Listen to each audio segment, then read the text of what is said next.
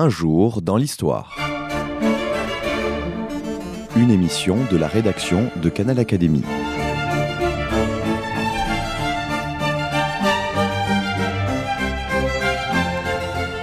On retrouve Anne Jouffroy. Né le 28 juin 1712, Jean-Jacques Rousseau est cette année particulièrement à l'honneur. Le domaine de l'abbaye de Chaly, fondation de l'Institut de France, conserve une remarquable collection dédiée au philosophe Jean-Marc Vasseur, chercheur, responsable du service culturel de Chaly et commissaire des expositions à venir, aussi bien à Chaly qu'à Chenonceau. Nous verrons ça dans une émission future. Donc Jean-Marc Vasseur est avec nous pour évoquer les collections, mais aussi les chemins de traverse du bonhomme Rousseau, un Rousseau gourmand, euh, gastronome, marcheur, botaniste. Jean-Marc Vasseur, bonjour. Bonjour. De quelle commémoration s'agira-t-il ce printemps? Alors les commémorations, on va parler des commémorations qui vont se tenir bien sûr à l'abbaye royale de Chaly, avec d'ailleurs la participation euh, tout à fait active du Conseil général qui nous a beaucoup aidé dans cette mise en place. Et elles vont prendre plusieurs formes, parce que si l'on veut intéresser, n'est-ce pas, nos visiteurs à Jean Rousseau, je crois qu'il est important de multiplier les ouvertures et de ne pas négliger en tous les cas celles qui s'adressent au sens, c'est-à-dire que, qui ne, ne demandent pas un prérequis culturel important et qui vont quand même donner envie de lire Rousseau, car c'est bien là, évidemment, le premier de notre but, car en tant que fondation, non seulement on conserve, bien sûr, c'est notre premier rôle, mais aussi on doit partager, c'est-à-dire nous sommes aussi des médiateurs. Et nous ouvrir au public est une, aussi un vrai bonheur, mais aussi une vraie difficulté. Donc, en multipliant les occurrences, on risque d'autoriser donc la venue à nous d'un somme de visiteurs qui n'auraient jamais lu Jean-Jacques Rousseau. Et l'Institut de France s'est associé d'une façon très précise à ces commémorations. Absolument, puisqu'il va être le partenaire privilégié avec le Conseil général pour recréer complètement un espace Rousseau à la place de la galerie qui existait antérieurement, afin de proposer aux visiteurs une déambulation. Et on est là véritablement dans ce terme proche de Jean Rousseau, qui, comme vous le savez, était un, marcheur invétéré, à tel point qu'on l'accusa de dromomania, c'est-à-dire une espèce de folie de la marche à pied. Et c'est vrai qu'il est probablement un des écrivains du siècle des Lumières qui a le plus marché. Alors, quelles seront ces commémorations précisément? Quelles sont les expositions dont vous vous êtes euh, occupé? Alors, des expositions, mais aussi ce que j'appellerais euh, des animations. Des animations, ça peut être tout simplement l'ouverture d'un sentier des écrivains qui va permettre aux visiteurs de relier Hermenonville et Chaly par ce fond de vallée de la Lonnette, qui est véritablement un des berceaux du romantisme. Sachez que euh, en moins de 6 km, vous allez rencontrer des espaces connus de Rousseau, puis ensuite, vous allez découvrir ceux qu'ont pratiqué deux écrivains évidemment romantiques à souhait, qui sont Étienne Pivert de Sénoncourt et Gérard de Nerval, notre Gérard de Nerval, qui, à la fin de sa vie, reconstruit son passé dans notre Valois, à tel point que je prends souvent l'exemple, le terme de Nervalois, quand je parle de notre région. Et puis, euh, au niveau de la littérature, n'oublions pas que quelques siècles plus tôt, un très grand poète italien est venu à Chaly, s'est installé à Chaly pendant tout l'hiver 1571-1572. C'est Torquato Tasso, le Tasse, l'auteur de la Jérusalem délivrée. Que Jean-Jacques Rousseau aimait beaucoup, car je crois qu'il avait toujours la Jérusalem délivrée dans sa poche en se promenant. Absolument. Et, il a fait aussi une adaptation musicale. Absolument. On retrouve des traces, je dirais, dans les différents centres d'intérêt de Jean-Jacques Rousseau. On va retrouver le premier acte des Muses Galantes. Il s'appelait le Tasse. Certes, on n'en parle plus parce qu'il n'a jamais pu être joué. On ne joue pas devant le roi, un poète amoureux d'une princesse. Mais il va aussi mettre en musique le Tasse. Euh, on écoutera peut-être avec bonheur tout à l'heure un, Tasso la Veneziana qui est une pure merveille. Et puis aussi, euh, il va même traduire le Tasse puisque on a de la main de Rousseau un passage de la Jérusalem qui est traduit, qui est donc l'histoire d'Olinde et Sophronie. Alors avant que nous parlions de la gastronomie et de la botanique, nous allons parler de la musique de Jean-Jacques Rousseau et nous allons écouter de la musique de Jean-Jacques Rousseau et entre autres trois morceaux. Nous avons bien préparé Les Pantouflettes, Dors mon enfant et Tazzo à la Veneziana, dont vous venez de parler, Jean-Marc Vasseur. Les pantouflettes, euh, c'est un genre un petit peu différent. C'est pas une berceuse et c'est pas aussi sérieux que le tasse, si je puis dire. Qu'est-ce que c'est? Ça C'est sa musique et ses paroles. Oui, on ne connaît pas trop l'origine. Hein. On pense que ça a été écrit euh, au temps des Charmettes. Encore faut-il le prouver. Pour l'instant, je, ne vais pas m'aventurer dans ce genre d'affirmation. En tous les cas, c'est un air folklorique sur lequel euh, Jean-Jacques va, va se faire plaisir et mettre quelques paroles un peu légères. Écoutons.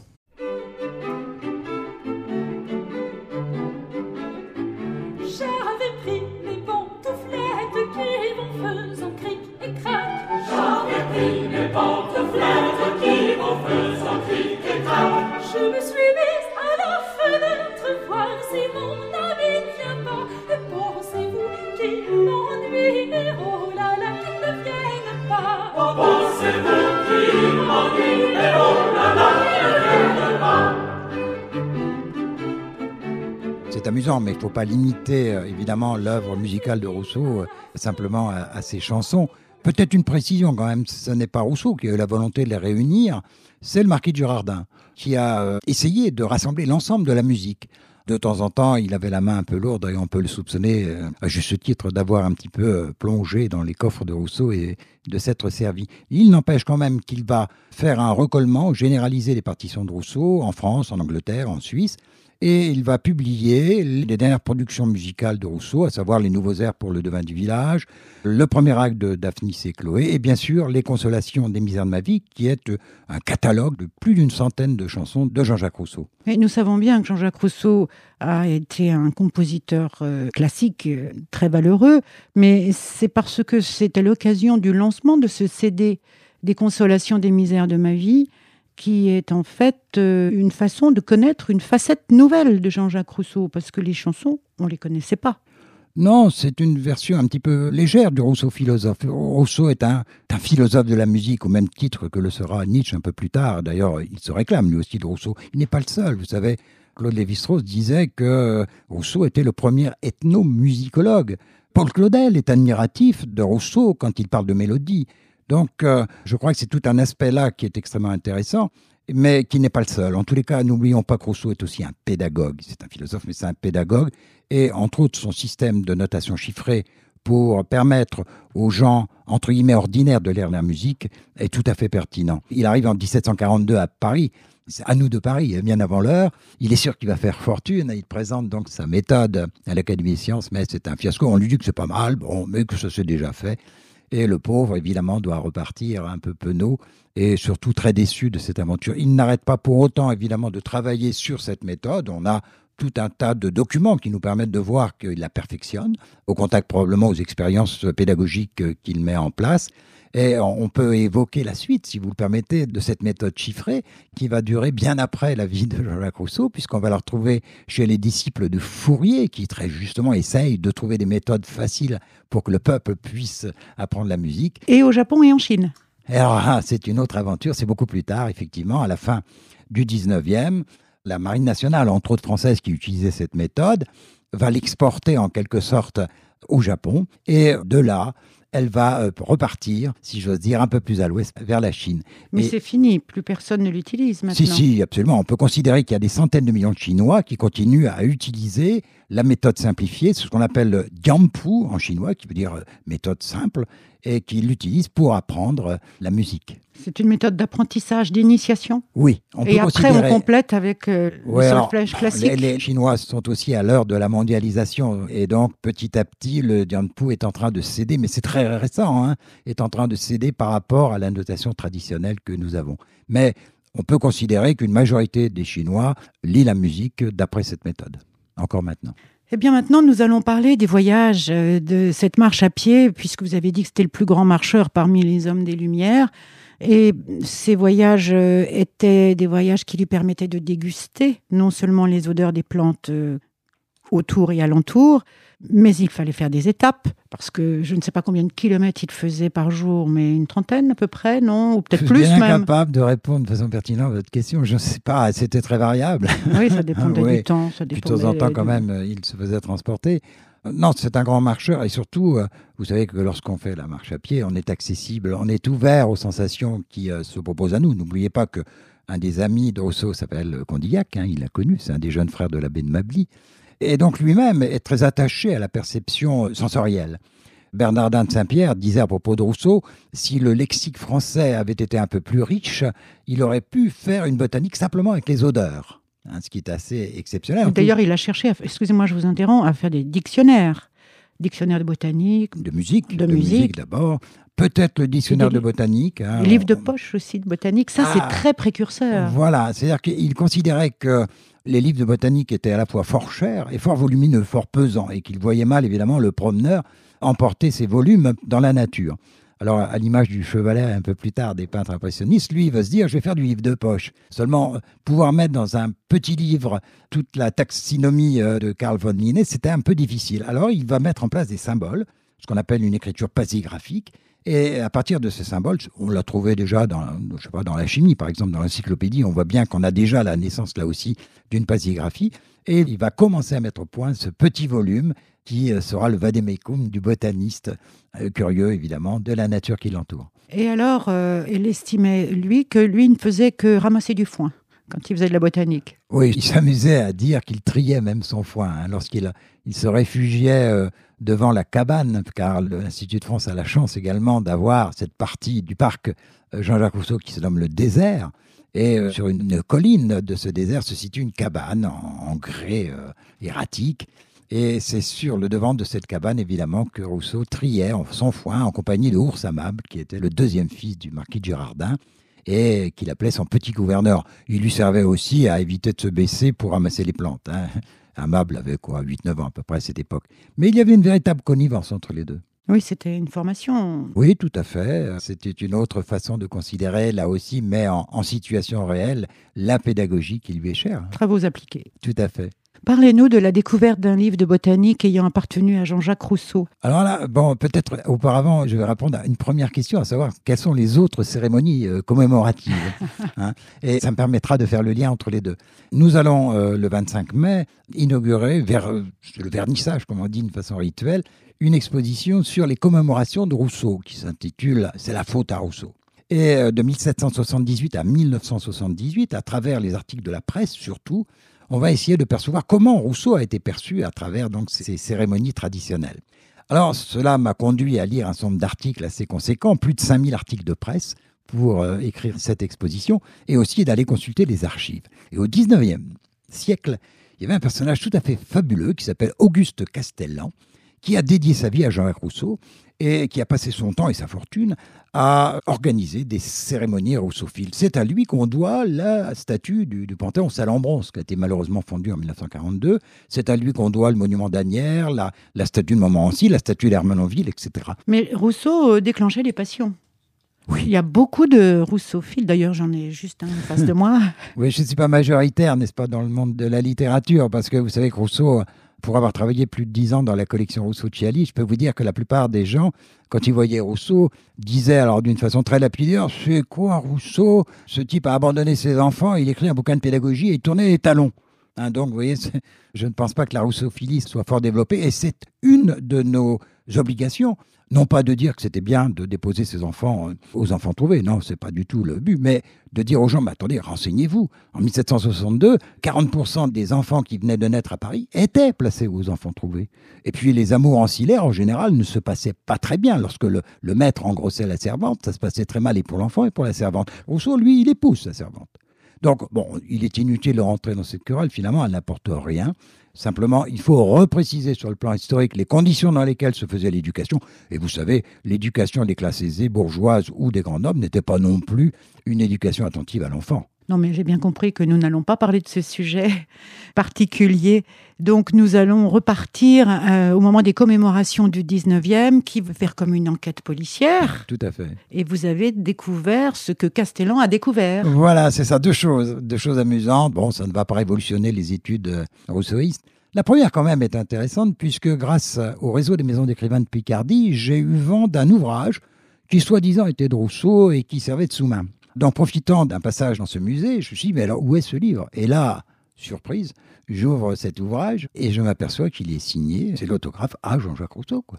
Puis évidemment, euh, ça ne m'a pas surpris puisqu'il était dans la liste des ouvrages de botanique que Rousseau possédait à Hermenonville, liste dressée par le marquis de. Donc c'est un véritable bonheur parce que ce livre a été considéré comme disparu. La deuxième chose aussi, une petite histoire qui peut intéresser euh, les gens de la région, c'est la découverte de- d'une des phalanges de la main gauche de Jean-Jacques Rousseau. Ouais, bah, Effectivement, hein, vous avez un côté Sherlock Holmes. Ouais, mais je me dis, mais pourquoi pas? Si les gens peuvent s'intéresser à Rousseau par ce biais-là, il n'est pas non plus à négliger. On reparlera tout à l'heure de la gastronomie, hein, je n'oublie pas.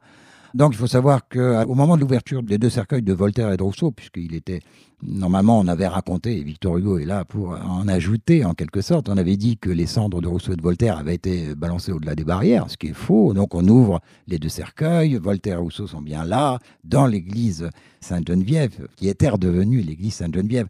A une petite parole amusante parce que Chenois, à qui on demandait, mais ça vous gêne pas que Voltaire et Rousseau soient. Il disait au moins pour une fois ils écouteront la messe. et je trouvais qu'il avait beaucoup d'humour. Donc on ouvre les cercueils et là, Georges Kern en 1912 nous raconte l'histoire hein, vraiment avec beaucoup de précision. Il dit il y a des gens qui se bousculent, il fait sombre, il y en a qui mettent les mains euh, dans le cercueil et, qui prennent des phalanges. Et il conclut en disant il n'est pas bon d'être un grand homme, hein, donc on, manque un peu de respect vis-à-vis de lui. Et puis beaucoup plus tard, à la mort de Castellan, on trouve dans son testament trace évidemment de ce vol, car il était présent à ce moment-là. Ah, c'est la passion, on peut l'excuser. Et il va l'inclure. Alors, je vais rester un petit peu vague. Il va l'inclure dans le, piédestal d'une des statues de commémoration pour éviter qu'il y ait des, des prévarications qui démarrent à la suite de ces quelques mots. Oui, c'est une décision sage. Avant que nous parlions de la gastronomie, j'aurais voulu qu'on écoute la berceuse, parce que cette berceuse, nous avons parlé du Japon et de la Chine, et c'est une berceuse qui est chantée maintenant couramment au Japon. Alors, c'est pas tout à fait cette berceuse. J'aurais pu l'amener, mais elle n'est pas enregistrée dans ce CD. C'est une histoire très rapidement racontée. Voilà ce qui était arrivé. Donc, le devin du village a toujours du succès sous l'Empire, euh, sous la Restauration. Donc, la musique de Rousseau continue à être jouée. N'oubliez pas qu'elle a été parodiée par les Favards, puis ensuite, quand même, elle a servi de base à Bastien Bastienne de Mozart. Vers 1812, un compositeur qui s'appelle Jean-Baptiste Kramer a repris euh, la pantomime du devin du village, la romance de la pantomime pour être précis, et a fait une adaptation qu'il a appelée Le songe de Jean-Jacques Rousseau, et ça a eu un succès énorme en Angleterre. Puis ensuite, c'est parti aux États-Unis. Et là, aux États-Unis, on retrouve cet air sous la forme d'un psaume chanté, mais aussi sous la forme de, de chansons enfantines. Et puis de là, elle traverse le Pacifique et arrive enfin au Japon, où effectivement, vous avez parfaitement raison, elle devient une des, berceuses les plus connues des petits euh, japonais, hein, ce qu'on appelle le musunde. Donc la berceuse que nous allons entendre, j'ai bien compris que c'était pas celle du devin, mais c'est quand même de la musique de Jean-Jacques Rousseau. Absolument. mais pas les paroles. Pas les paroles. Il a fait relativement peu de paroles dans le catalogue des consolations. Mais on a des auteurs tout à fait extraordinaires, Marot, euh, François Ier, etc. Hein. Mais malheureusement, on n'a pas pu tout enregistrer.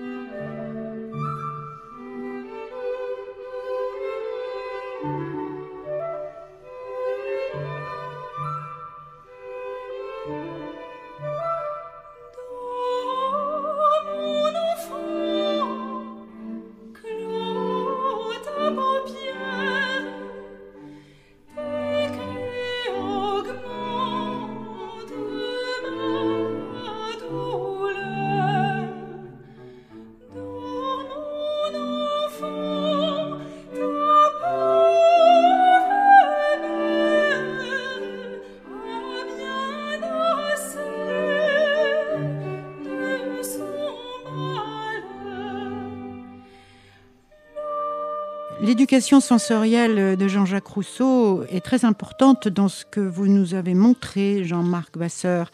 L'odorat, le goût, les premières expériences gustatives, la variété des repas, le côté diététique de Jean-Jacques Rousseau, amateur de vin, et puis à telle enseigne que vous êtes allé même jusqu'à refaire faire des repas Jean-Jacques Rousseau que des chefs actuels sont en train d'offrir à tous ceux qui peuvent euh, ah oui, c'est une aventure extraordinaire. Le conseil général m'a demandé si j'étais d'accord pour participer à cette aventure, à savoir créer des menus Rousseau 2012, avec les chefs, évidemment, du département de l'Oise et, je dirais, de la région proche.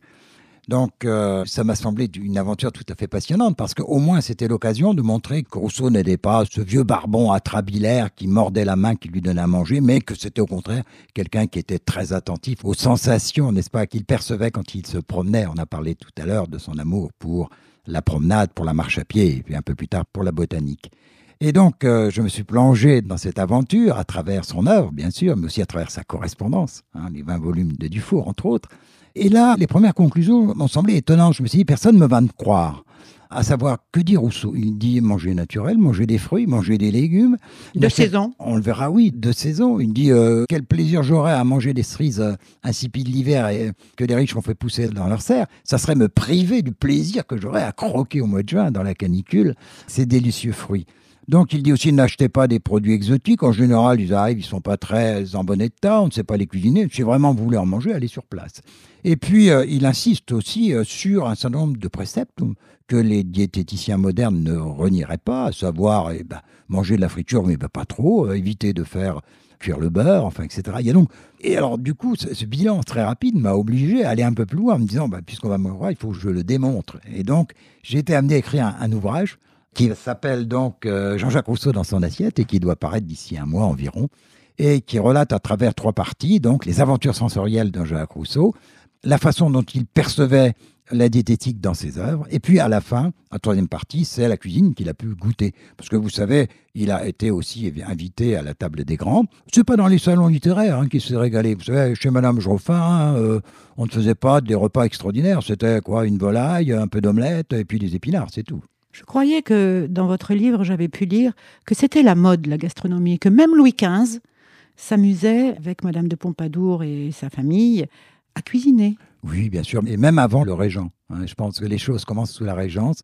Et effectivement, Louis XV était célèbre pour la dextérité qu'il avait à décaloter un œuf mollet. Alors, il se mettait en, public et il faisait cet acte qui n'est pas vraiment un acte culinaire, mais enfin qui avait un rapport véritablement avec la nature. Donc, vous avez parfaitement raison. Oui, c'est l'intérêt pour la cuisine et la publication, les premières publications véritablement commencent vers la fin du XVIIe. C'est le cuisinier royal, puis intervient la cuisinière bourgeoise de Menon, puis le don de Comus, qui arrivera un petit peu plus tard de Marin, dans, dans les années 1740-1750.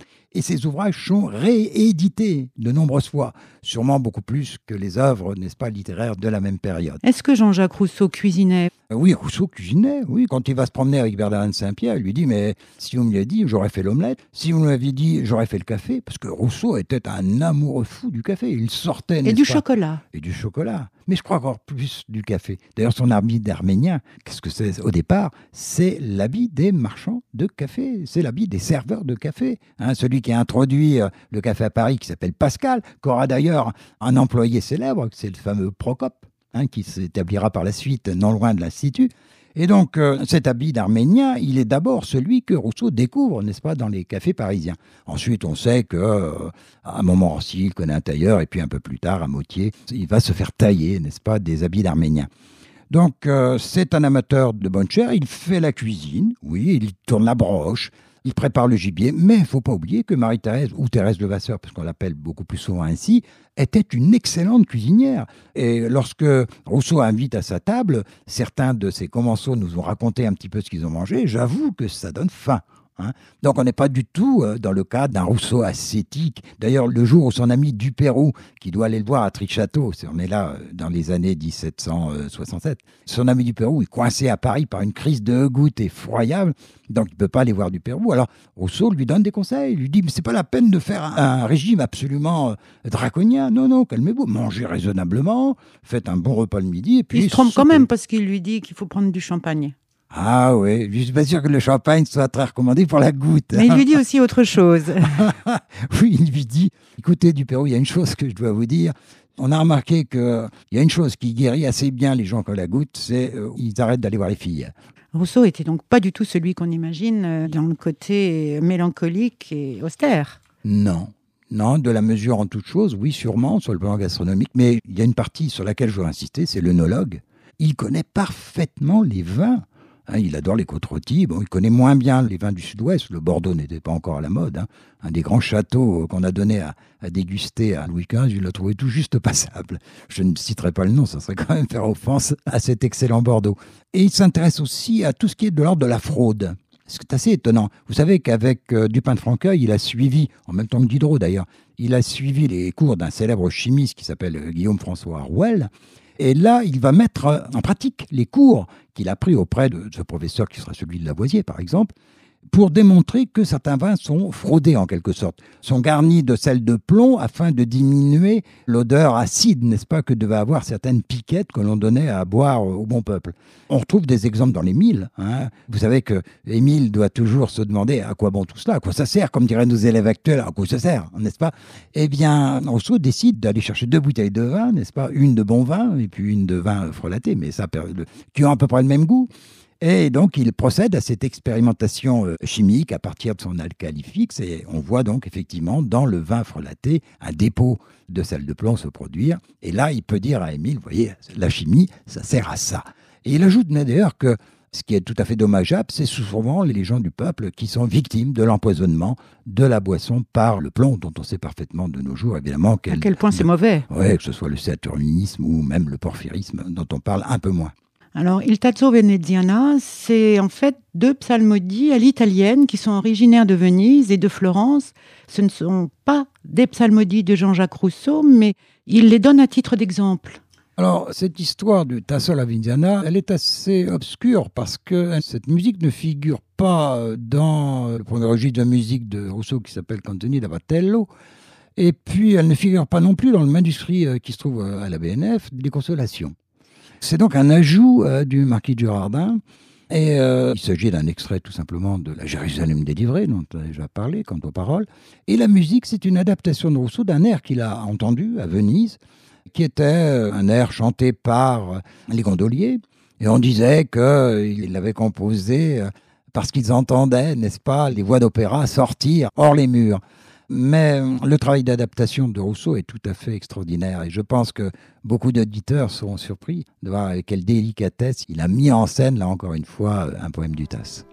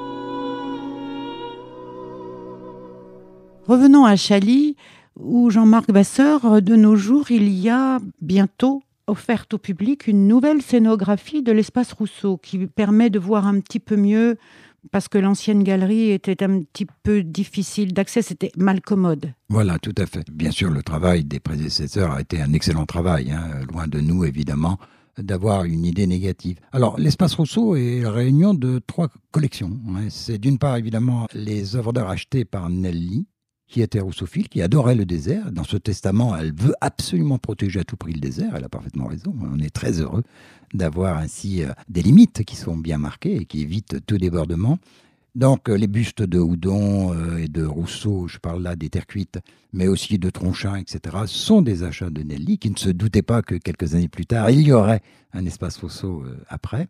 L'essentiel de la collection est constitué par le fonds Fernand de Girardin. En voilà un autre homme qui a passé sa vie et sa fortune, parce qu'il a terminé complètement ruiné, à acheter des œuvres qui étaient liées au souvenir de Jacques Rousseau. Mais des œuvres de tout ordre, à savoir que ça peut être aussi bien des œuvres picturales de grande qualité que des objets dérivés comme on en vend dans les stades de foot sous la forme d'écharpes ou de maillots. Là, on vendait du Rousseau en, marionnettes, en cartes, en boîte à pilules, et puis pour les gens un peu plus riches, en horloge, en buste, etc. Donc cette collection est tout à fait extraordinaire par la variété évidemment qui est liée à la commémoration de Rousseau, et puis aussi c'est un Girardin, c'est-à-dire qu'il apporte également dans sa collection l'héritage Girardin qui a été en partie dilapidé, mais enfin que lui a réussi quand même à sauvegarder, voire même parfois à racheter. Donc on a un fonds d'archives tout à fait intéressant pour ceux qui s'attachent à cette période qui n'est pas très connu euh, des jours qui vont suivre la mort de Rousseau et pendant laquelle on va s'attacher à rassembler l'ensemble des documents en vue d'une édition des œuvres complètes de 1782 par les deux exécuteurs testamentaires désignés par Rousseau, qui se nommaient Moultou et du Pérou, dont on parlait tout à l'heure. Voilà. Donc, euh, c'est une collection, je dirais, d'une extrême variété. On va proposer bien sûr une biographie. On va proposer aussi aux visiteurs de découvrir les réseaux dans lesquels vivait Rousseau, que ce soit le réseau des financiers, les financiers qui vont présenter d'ailleurs au réseau de la Cour, et puis aussi au réseau Parlement et Prince, Prince de Conti entre autres, puisque vous savez que le prince va lui offrir l'asile. Lorsque Rousseau rentre d'Angleterre, il va être abrité des persécutions euh, officielles dans le château de Tri, Tri-Château, comme son nom l'indique. Ensuite, on passera dans des salles successives où on va découvrir Rousseau et les femmes celles qu'il a aimées, celles qu'il aurait voulu aimer, celles qui l'ont aimé, celles qu'il a décrites, celles d'une extrême variété. N'oublions pas que c'est par les femmes que Rousseau a connu le succès. Hein. C'est elles qui ont fait le succès de la Nouvelle oui, Parce qu'elles ont apprécié aussi le côté pédagogue de Jean-Jacques Rousseau. Pas dans la Nouvelle Héloïse, je pense non, pas. Non, mais je pensais à Madame Dupin. Alors, Madame En Touraine. Alors, Madame Dupin, c'est un peu plus tôt. En Touraine, on est dans les années 45, 46, 47. Et donc là, c'est un personnage fabuleux, on n'aura pas le temps d'en parler, mais Madame Dupin est sûrement l'une des premières féministes du 18e. Oui, excusez-moi, j'en parlais parce que tout à l'heure, on a parlé de Chenonceau. Donc c'était le lien avec euh, votre exposition de Chenonceau. Aussi, tout à fait, oui. Donc euh, on va découvrir une partie du portefeuille de Madame Dupin. Malheureusement, il a été dispersé en vente publique euh, à de nombreuses reprises. Et dans ce portefeuille qui nous reste, euh, grâce à une donation d'un troisième mécène qui s'appelle M. Dehénin, qui en 91 nous a offert justement une partie de ce portefeuille, on s'aperçoit que sur ces manuscrits, on a d'un côté la main, l'écriture de Mme Dupin, de l'autre côté un de ses secrétaires qui s'appelle Joachim Rousseau, et Mme Dupin a comme intention d'écrire un ouvrage sur l'égalité des sexes. Et elle le fait d'une façon extrêmement pertinente. Elle envoie bien sûr Rousseau faire des recherches, et on peut dire qu'une partie de sa culture qui est phénoménale, c'est un boulimique de lecture, hein, Jean-Jacques Rousseau, mais il a sûrement à cette période acquis un fond culturel, un fond littéraire, un fond philosophique qu'il n'aura probablement jamais eu autrement. Quant à l'ouvrage de Madame Dupin, qui ne sera jamais publié, hélas, je crois qu'il est de bon ton d'en parler, parce qu'elle est très pertinente quant à la critique qu'elle fait de la misogynie ambiante. Rousseau était misogyne lui aussi, hein, on ne peut pas non plus en faire un défenseur du, féminisme, à s'en faut. Mais Madame Dupin, elle, avait sûrement, je dirais, les premiers éléments pour une vraie bataille, pour une égalité des sexes. Et puis, euh, le hasard de l'histoire a fait que son arrière-petite-fille, Aurore, n'était autre que Georges Sand. Donc, euh, beaucoup de commémorations, des invitations multiples et variées. Et Jean-Marc Vasseur, vous nous en avez parlé avec une telle fougue, je crois que vous aurez beaucoup de visites ce, eh ben, printemps. ce serait la meilleure de nos récompenses, hein, de voir les visiteurs affluer dans l'espace euh, Rousseau. Je vous remercie beaucoup. Merci Jean-Marc Vasseur.